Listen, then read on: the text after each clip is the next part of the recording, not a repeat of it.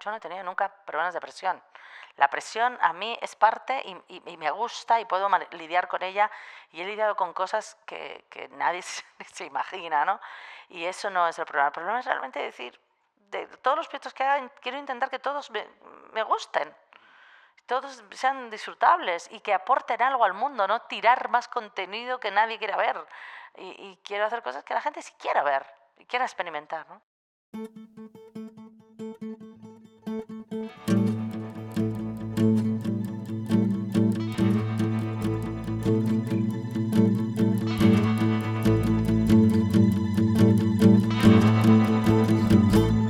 Atención por favor, mi nombre es Roger Casas Triste y en este podcast conversaré con personas expertas en el mundo de la economía de la atención, ya sean creadoras, curadoras o consumidoras de contenidos.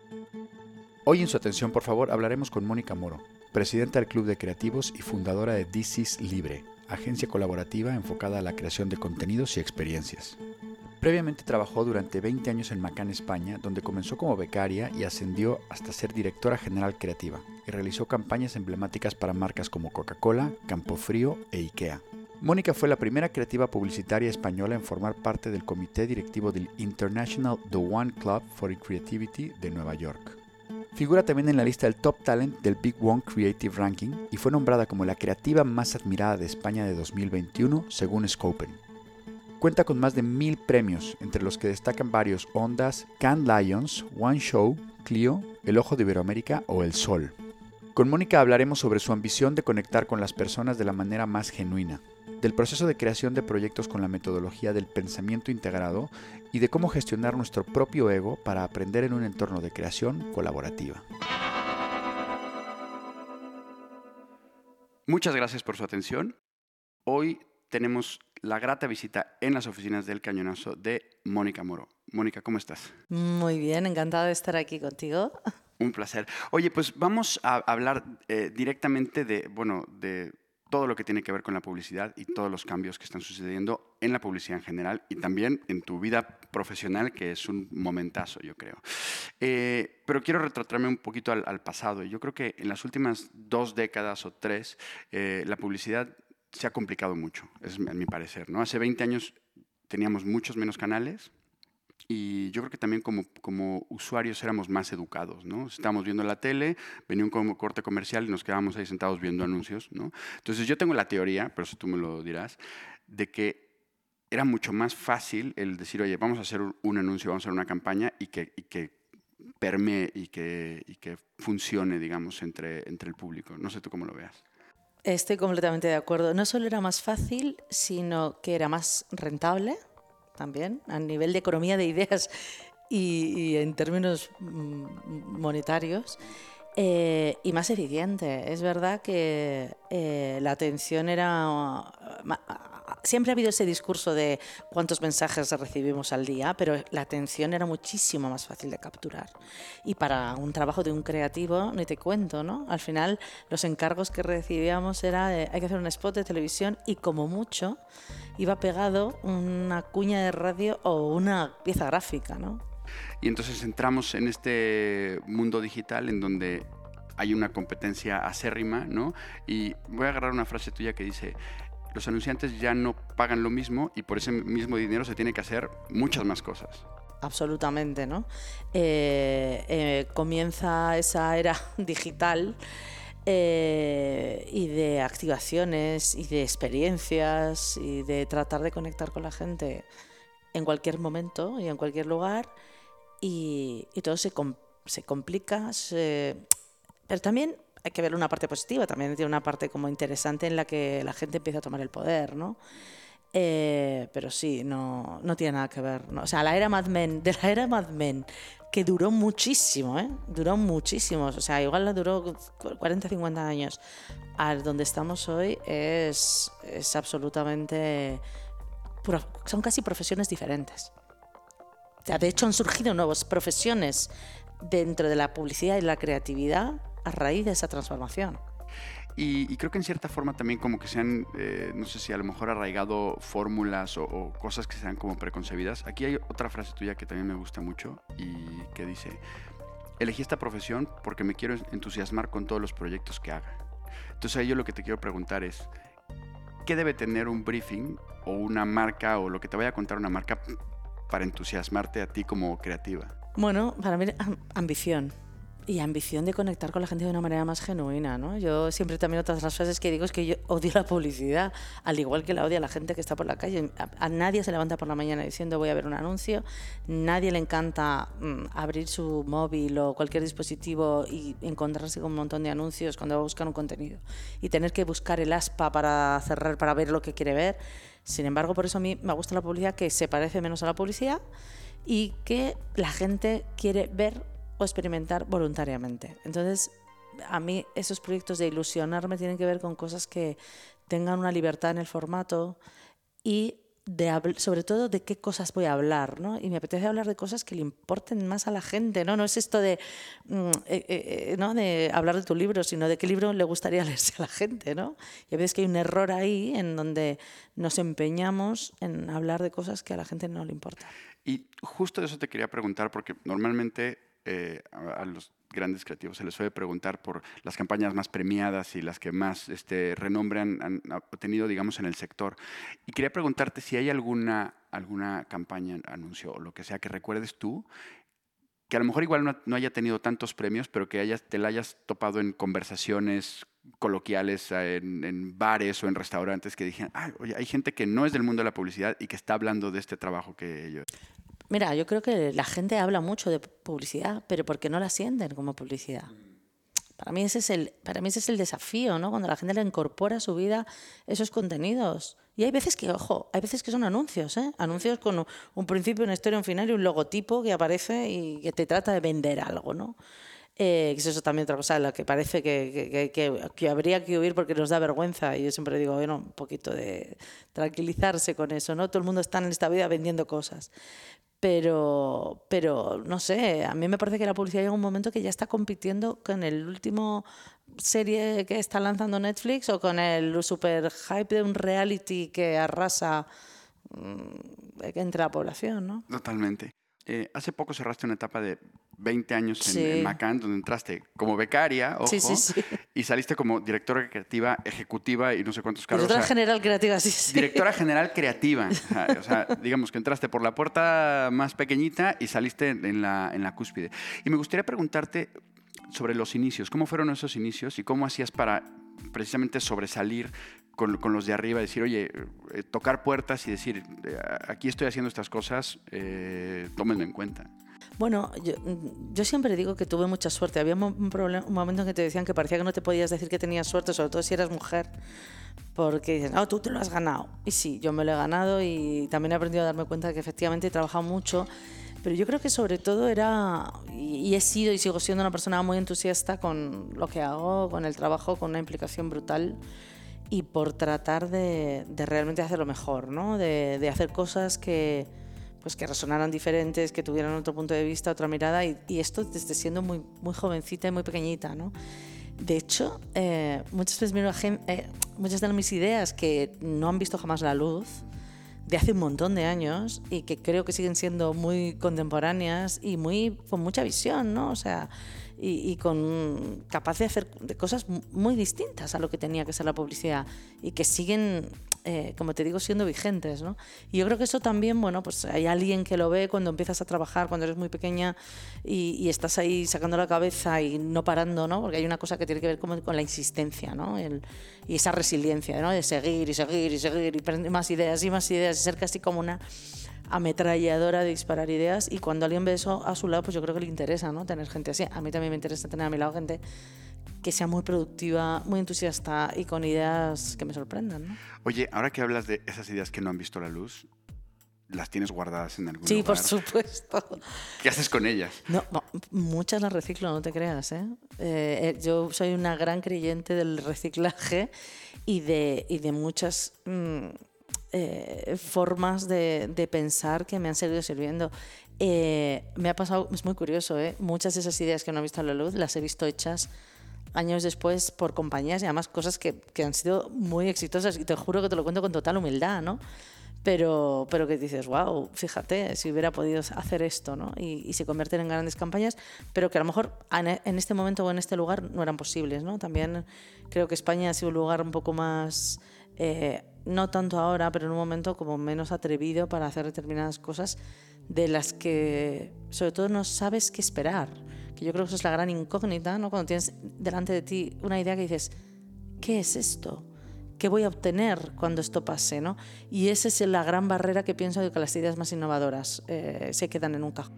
Oye, y segundo, a partir de esto que me que comentabas, si imagínate que hoy nos está escuchando una chica que acaba de entrar de becaria a una agencia o a una productora o a un eh, cliente, ¿cuál sería el consejo que le darías? Yo soy mala dando consejos, pero lógicamente estar muy convencida de que eso es lo que quieres hacer, ¿no? Yo creo que eh, hay, hay una verdad en que realmente uno encuentra su sitio y que está, yo creo que eso es lo que te hace, te hace mejor y te hace que tu carrera mejore, que es estar en el sitio adecuado y con las personas adecuadas.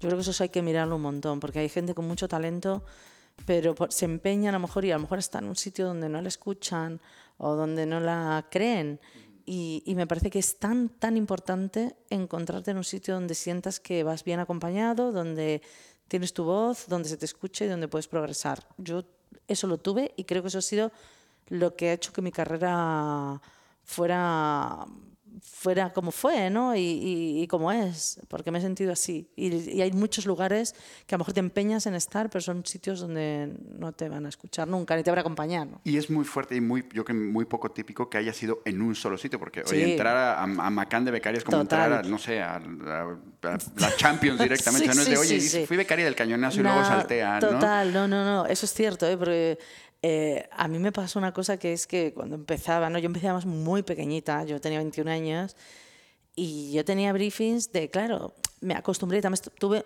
insisto, mucha suerte con el equipo que me acogió, que era Juan Noncioli, un grandísimo creativo que también era muy joven, pero que eran como la estrella de la agencia, él y Rebeca Díaz, y entonces teníamos proyectos ya siendo trainees que eran de hacer campañas de televisión, cuando en ese momento la gente estaba haciendo un folleto. Entonces yo me salté muchos muchos pasos eh, que, lógicamente luego hice porque me tocaba también otro tipo de trabajo, pero me lo salté muy rápido, ¿no? Entré en un casillero mm, como cuando juegas a la OCA que dices, OCA yo que tiro porque me toca y de repente dices, wow, estoy ya, he saltado de la 1 a la 10, uno, por el sitio en el que estoy, dos, por esa gente que me va a mentorizar, que por eso insisto que es tan importante que, que trabajes con gente a la que admires y te escuche y te acompañe. Y luego, bueno, pues que tuve la oportunidad de hacer trabajo con mucha visibilidad desde, desde muy pequeña y no era normal. Pero sí que he sabido de verdad eh, darme cuenta de ese privilegio, ¿no? De, de, haber estado ahí, pero también creo que lo he aprovechado, claro. Totalmente. Ahora me quiero saltar hasta, hasta hoy. Mero final. Bueno, no, antes, antes, antes. Eh, a este momento de, de, tu salida, ¿no? Este, me imagino, o sea, creo que todos tenemos esa imagen, ¿no? De ese momento Don Draper de, de estar meditando en una montaña, ¿no? Pero sí me interesa saber cómo, cómo es ese momento de pasar de este, de este momento frenético de, de, tener mucha información, de tener mucho briefing, muchísimo trabajo a ese momento de, remanso de paz, que no sé si lo tuviste. Lo tuve, lo tuve. Bueno, yo, y aparte... Mira que dices, mm, Don Drepe meditando. Yo para tomar la decisión de dejar este lugar mm, hice mucho proceso de coaching. Antes. Sí, porque lo, lo, venía, tenía la idea en mi cabeza, ¿no? De decir, yo quiero hacer otras cosas. No hacer otras cosas, pero hacerlas de otra forma. Yo ya sentí que, que ya había pasado mi momento ahí y, y, y, como tú bien dices, son más de 20 años ahí y había como una dependencia emocional y, mucho, mucho, mucho trabajo encima y ahora y sigo siendo una persona que es, soy incapaz de pedalear, ¿no? O sea, me cuesta mucho parar. Eh, pero a tu pregunta, cuando ya lo decido, lo digo, ya ta, ta, ta, ta, o sea, hay un proceso muy bonito, muy bonito y muy también privilegiado de poder despegarte de la foto, ¿no? Yo creo que todos vivimos como pegados en una instantánea, en una, como en un capturados, como en un fotograma, ¿no? Donde estás viviendo en ese momento. Y es esa cosa de, que es como lo del bosque y el árbol, ¿no? Pues yo estaba masticando corteza. Y, de ahí, cuando, no solo en ese momento, sino cuando te vas separando de ese fotograma y te vas alejando de esa foto, tu cabeza también va cambiando. Es decir, tú en el momento que te dejas, y, yo tenía unas ideas y decía, ahora voy a hacer esto, voy a calmarme, ¿va? Y a medida que te vas alejando, tienes esa gran capacidad de analizar, de ver el entorno. Cuanto más te separas de la foto, más perspectiva tienes, más sabiduría te vuelve y más capacidad de analizar. Y, yo eso lo tuve durante un, unos largo, un largo periodo de meses de, non-compete, de un acuerdo de no competencia que, tenía con la agencia. Y, y joder, eh, tampoco parar, ¿no? Porque, como te digo, eh, soy incapaz. Eso es un, tema que me tengo que, mirar. Ahora que estoy en proceso, que tengo mi, mi, mi, marido, mi, chico está todo el día meditando y me dice, por favor, medita, ¿no? Pero yo me, me cuesta, pero sí que trato de, de parar para tener esa capacidad de reflexión que creo que poca gente tiene en nuestra industria. Y claro, ¿qué es lo, lo, que te quería contar, preguntar? O sea, porque claro, tú, tú digamos que hiciste este proceso de una forma, entiendo, más, más personal o, con, o propuesto por ti mismo, pero ahora que lo pienso es que casi, casi, sobre todo en, bueno, en agencias o en empresas del mundo de la comunicación, que vamos a este ritmo frenético, o sea, el tener una figura que con todo el equipo diga, a ver, vamos, vamos a tener este momento de recreo o de paz o algo así y vamos a, la imagen de estar este, masticando corteza es brutal, porque es que yo que todos lo hemos sentido en, cierta forma con diferentes ritmos y diferentes exigencias, de no poder parar y ver, darnos dos pasos para atrás y ver lo que acabamos de hacer antes de meternos en el siguiente Sin duda, eso no, eso no sucede. En nuestro día a día. Es que es la realidad no sucede, creo que hay muy poca capacidad de reflexión y de análisis y por eso estamos en la rueda del ratón y, poca gente tiene esa, esa, posibilidad, ¿no? Yo creo que es muy necesaria, sobre todo para poder decidir, que me parece brutal, poder decidir qué quieres hacer y qué no. Que eso tiene que ver con la libertad y que tiene que ver con tu nueva empresa. Sí. ¿A que sí? ¿No? Sin duda. Eh, y entonces, eh, me imagino que estarás probando muchas cosas y me has adelantado un principio que me encanta, que es las ideas antes que las estructuras. Exacto, sí. Hay una cosa que también me dio cuenta que también el parar y dije, yo, bueno, ¿yo por qué elegí esta profesión? Yo la elegí porque por ese entusiasmo, por poder hacer cosas que conecten. Y, eso es lo que más me hace disfrutar. Y yo lo que quiero ahora es, en tu cuota de tiempo, de trabajo, hacer del disfrute el mayor, la mayor proporción que pueda, ¿no? Y llegó un momento en que no era así, ¿no? Entonces, eh, esa tomar conciencia y decir, bueno, para eso creo que tengo que tener esa capacidad de dedicarle más tiempo a la idea y a disfrutar del proyecto. Y cuando tú piensas en la idea y en el trabajo, en qué es lo mejor, lo mejor es poner a la gente adecuada a hacer esto. Y, por eso la idea va por encima de la estructura, porque la estructura viene después. ¿Qué, necesitas para que acometer esa idea? ¿Qué recursos? ¿Qué personas? ¿Qué talento?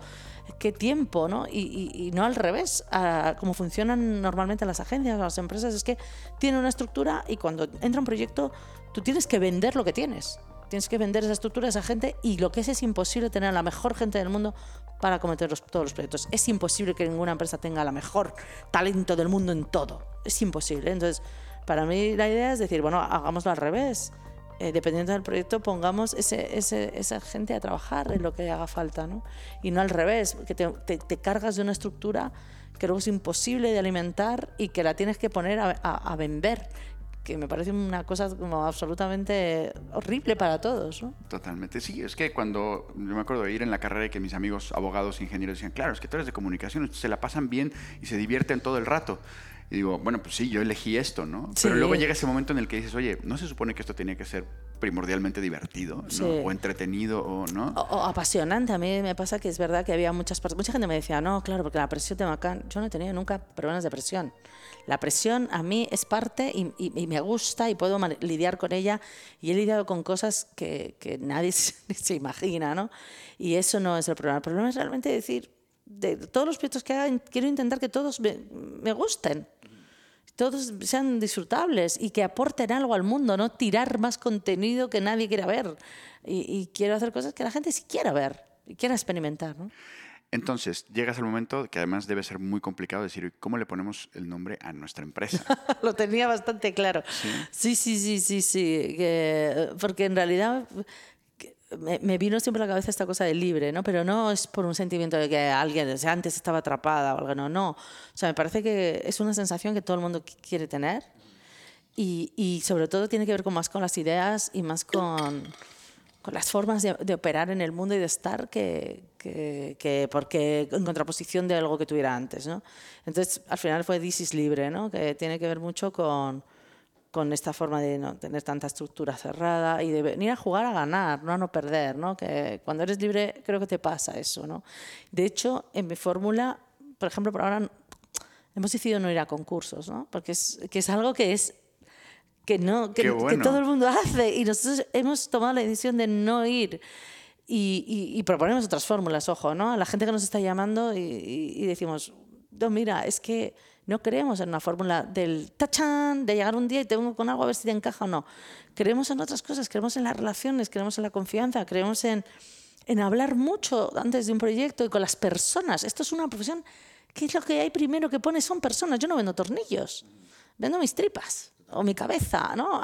la pongo al servicio de una marca. Entonces, hay algo que tiene que ver con la gente, que nos sentamos alrededor de, de, una mesa de resolver un problema que, no se resuelve en un proceso de concurso donde prima el tiempo, el dinero, el no sé qué. No, no me interesa. Me interesa, de verdad, construyamos una relación, hablemos del desafío y, y, si te interesa cómo pienso y cómo puedo defenderlo, seguro que lo vamos a hacer. Es que si no seríamos tontos. Y se, y se está pudiendo porque nosotros es algo que hemos tratado de, de hacer este, de hace tiempo, el decir, oye, hablemos, dialoguemos mucho, en lugar de, ese momento que dices tú, el tachán, el vamos a levantar la manta y que hay gente que es buenísima levantando, ¿no? Y, y, descubriendo eso y que luego habrá muchas veces que eso funciona muy bien y habrá otras que no. Claro, muchas veces ni siquiera va para adelante, ¿no? Claro. Está Chan y luego dice, bueno, ahora vamos a hacer el proyecto. Y dices, perdona. Ah, ok. Sí, sí. Y, y entonces está, está cundiendo, está calando. Me está, por ahora sí. Es verdad que eh, eh, hay un ejercicio de renuncia, ¿no? En, en, todo, ¿no? Porque hay mucha gente que tiene... Es verdad que yo creo que en España además cada vez más hay muchas cosas que son por proyectos y, y se ha instalado en la idea de ¿no? Parece, a mí me parece que es como un cambio de cromos constante, ¿no? De van rulando las, las marcas por las agencias y hay muchos pools y tal, y, y como que está instalado este sistema, ¿no? Me, por ahora, eh, afortunadamente, eh, eh, las relaciones que estoy teniendo con clientes, hay muchas que ya están siendo así, sin necesidad de concurso, y como te digo, hay otros que, bueno, pues que tienen estos sistemas internos de procurement y que les obligan a, hacer un concurso, pero bueno, hay mucha intención de incluso de de encontrar ese proyecto adecuado para trabajar juntos con gente que quiere trabajar con, con nosotros. Y entonces llega a la mesa de This Libre un briefing ya para vosotras. ¿Y cuáles serían las claves de ese proceso, de lo, que empieza ahí y hasta, hasta que se acomete el proyecto? Pues eh, una cosa en la que creemos mucho es el pensamiento integrado, es decir, se ha trabajado normalmente mucho como por, por, por fases. Entra un briefing, hacemos la, eh, la, la, estrategia, luego piensas la creatividad y luego al final dónde sales. A mí eso es un sistema que me parece también obsoleto y donde me gusta integrar desde el principio, por ejemplo, es los formatos y los medios.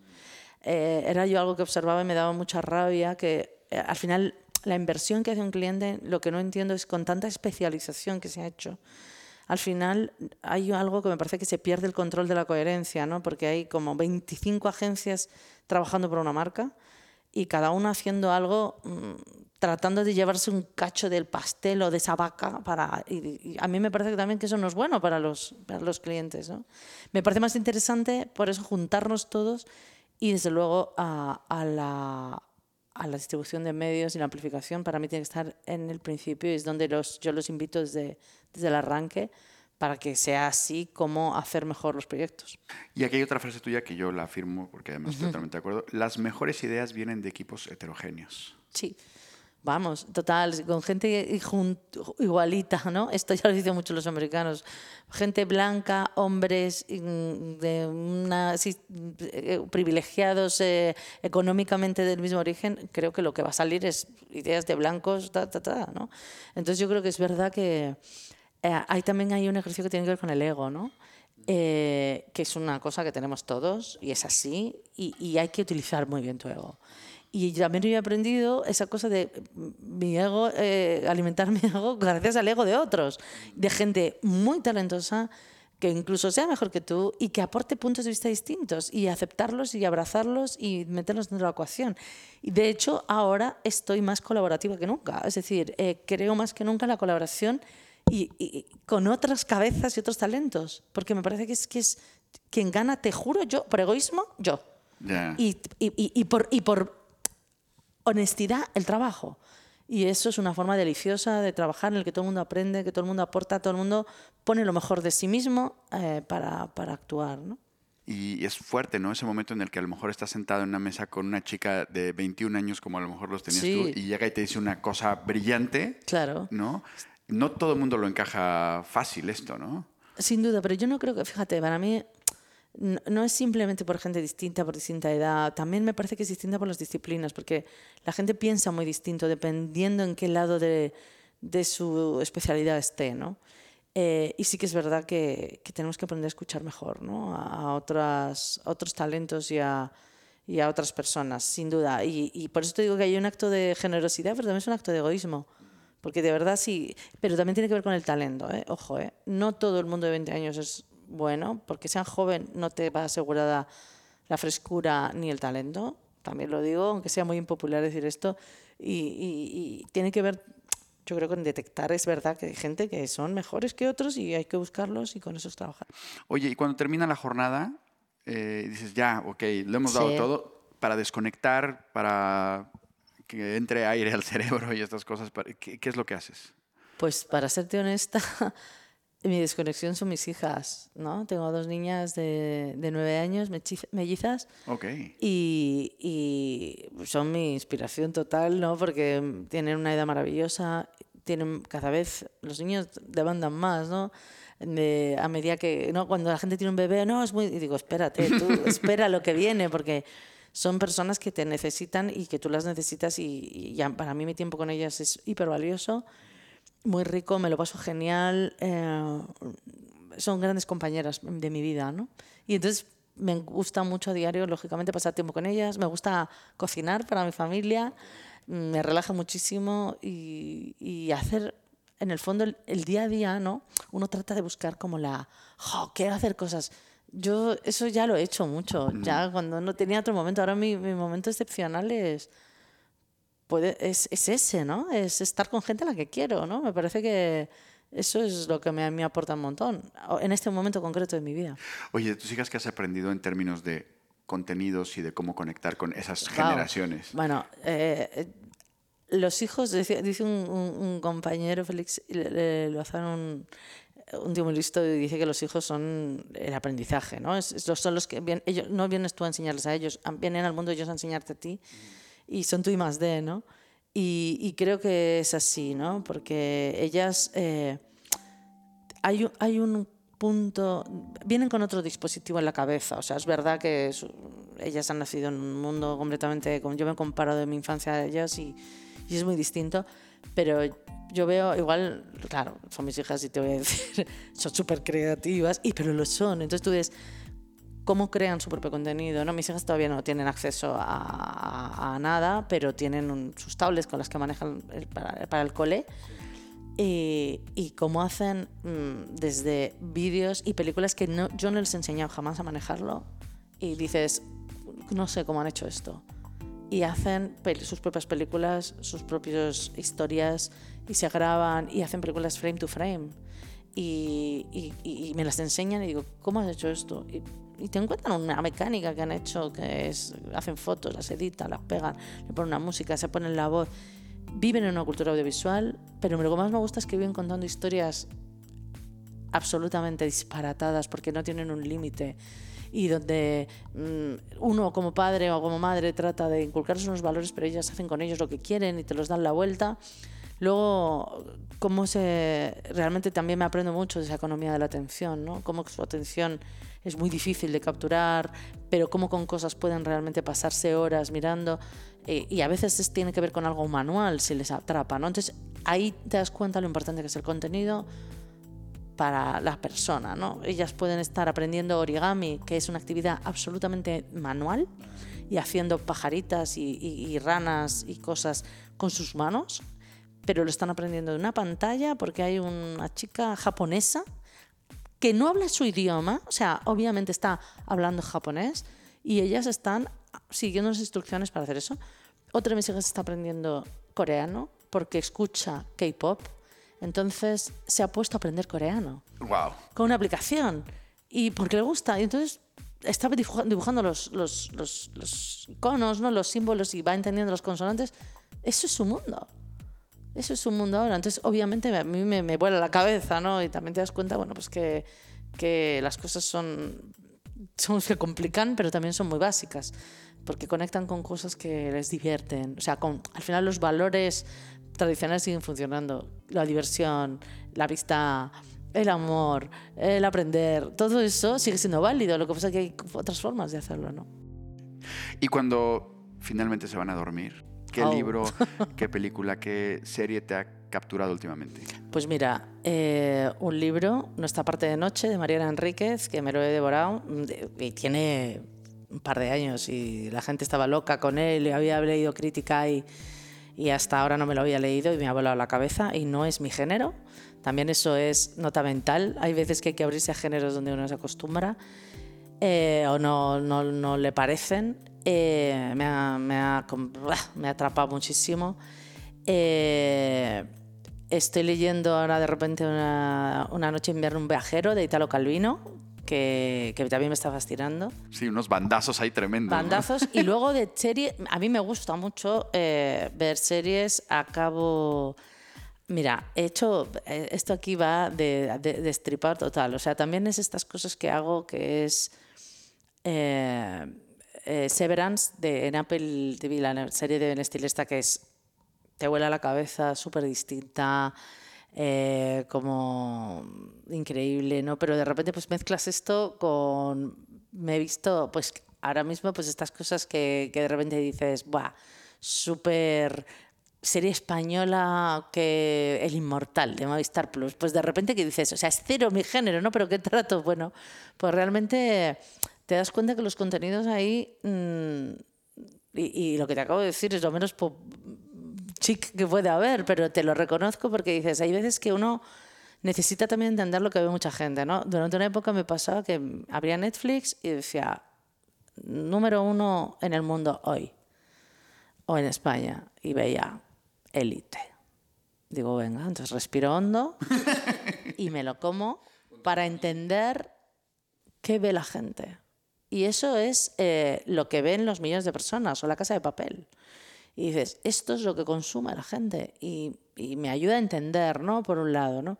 Luego eh, me gusta, lógicamente, ver cosas que me cuestan esfuerzo o que me, o que me aportan muchas las cosas que son más parecidas a, a- lo que creo, ¿no? O a, las, a las historias que más me, me- me conmueven o que me acercan a cosas que me hacen, joder, pues no sé, leer, te lees un libro de Sara Mesa y me parece que es mucho más más bonito, ¿no? O leerte el, el infinito en un junco, pues dices, wow, ¿no? Donde de- realmente tienes que hacer un esfuerzo, ¿no? Para, para, bueno, no un esfuerzo, pero me entiendes, ¿no? Que como que hay algo ahí como de mucha más carga de profundidad.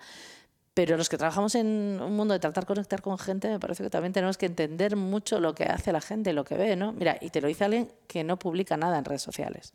Las redes sociales para mí son algo que tengo una opinión y donde no comparto mi vida, pero que entiendo que la gente consume también contenidos de 20 segundos y, y- y hace un scroll up así a todo meter, chupando cosas que muchas veces no tienen la calidad que, que nos gusta, que mí me gusta, ¿no? Dos preguntas que le hago a todas las personas que vienen a su atención, por Venga. favor. Primero, ¿en dónde está tu atención? Mi atención está ahora mismo,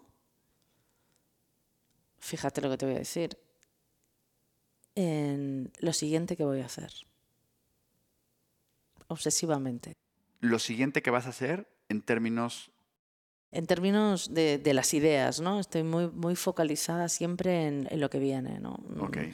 Creo que tiene que ver con eso que te digo de, de no poder parar, ¿no? Entonces, eh, tengo mucha obsesión siempre porque lo siguiente que creo que siempre va a ser lo mejor, ¿no? Entonces, eh, soy muy obsesiva en, en eso, ¿no? Y, y estoy muy, muy obsesiva ahora mismo en mi proyecto, entonces por eso es, es donde la tengo puesta la atención a, a full. Buenísimo. Y por último, ¿a quién me recomendarías entrevistar para su atención, por favor? ¡Wow! Interesante desafío. Mira, me encanta. eh, ahora en el, en el CDC hemos hecho unos días A. Sí. Eh, se llama Elisa García de Mingo, que es una socióloga que tiene un concepto maravilloso que habla de imaginación sociológica que la llevamos el otro día en el día A con el Club de Creativos y nos dio una charla impresionante acerca de cómo pensamos. Porque tú no te piensas de cómo pensamos. Claro. Bueno, pensamos de una forma que nos. muy condicionada. Y, ella te lo puedo contar muy bien, muy bien y entretenerte mucho. Porque es una mirada como muy, muy, muy. Eh, desde la, desde la doctrina, ¿no? pero también desde las tripas de lo que nos pasa en nuestras cabezas cuando vamos a, a pensar y a, a, tener una idea. ¿Por qué hacemos lo que hacemos? Pues muy interesante, me la apunto.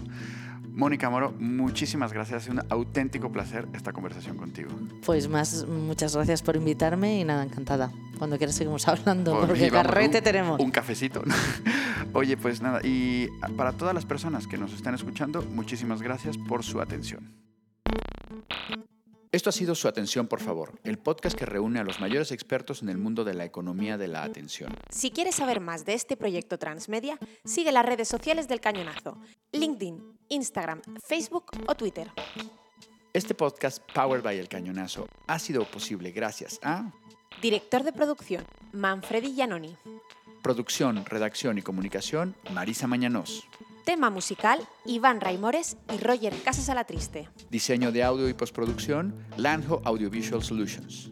Diseño gráfico, Carlos López Lumbreras. Idea original y dirección, Roger Casas a la Triste. Y como siempre, gracias, por, su atención.